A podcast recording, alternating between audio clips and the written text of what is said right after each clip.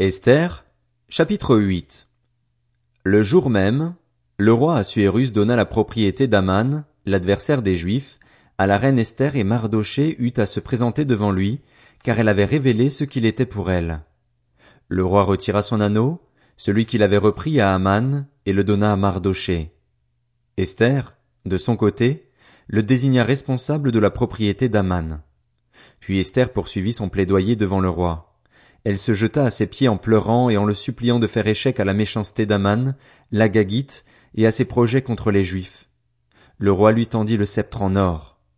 Elle se releva alors et c'est debout devant lui qu'elle lui dit, Si tu le juges bon, roi, et si j'ai trouvé grâce devant toi, si cela te paraît convenable et si je te suis agréable, il faudrait qu'on écrive pour révoquer les lettres conçues par Aman, fils d'Amédata, l'Agagite.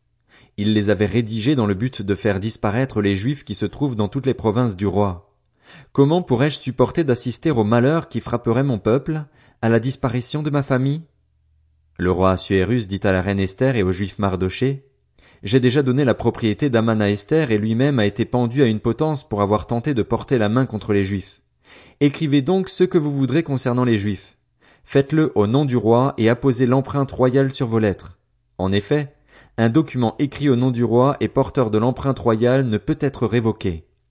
On convoqua alors les secrétaires du roi, le vingt-troisième jour du troisième mois, c'est-à-dire le mois de Sivan, et l'on écrivit un message en tout point conforme aux ordres de Mardoché et adressé aux Juifs, aux satrapes, aux gouverneurs et aux chefs des cent vingt-sept provinces qui couvraient un territoire allant de l'Inde à l'Éthiopie, à chaque province dans son écriture et à chaque peuple dans sa langue, y compris aux Juifs dans leur écriture et dans leur langue. On écrivit ce message au nom du roi Assuérus et l'on y apposa l'empreinte du roi. On envoya les lettres par l'intermédiaire de coursiers à cheval qui montaient des attelages royaux, des purs sangs.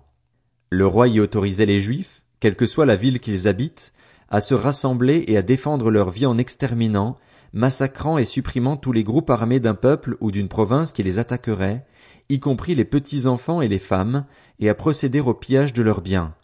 Cette autorisation concernait toutes les provinces du roi Assuérus, mais était valable un seul jour, le treizième du douzième mois, c'est-à-dire le mois d'Adar. Une copie du document devait être donnée avec force de loi à chaque province et être communiquée à tous les peuples afin que les Juifs soient prêts pour ce jour-là, pour la vengeance contre leurs ennemis. Montés sur les attelages royaux, les coursiers partirent sans aucun retard, sur ordre du roi. L'édit fut aussi proclamé à Suse, la capitale.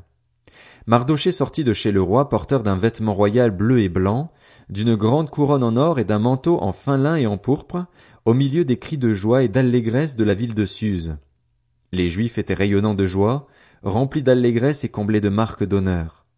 Dans chaque province et dans chaque ville, partout où arrivait le message du roi, qui avait valeur de loi, les Juifs s'adonnaient à la joie et à l'allégresse avec banquets et fêtes. De plus, Beaucoup de membres des autres peuples du pays se faisaient juifs, tant ils avaient peur d'eux.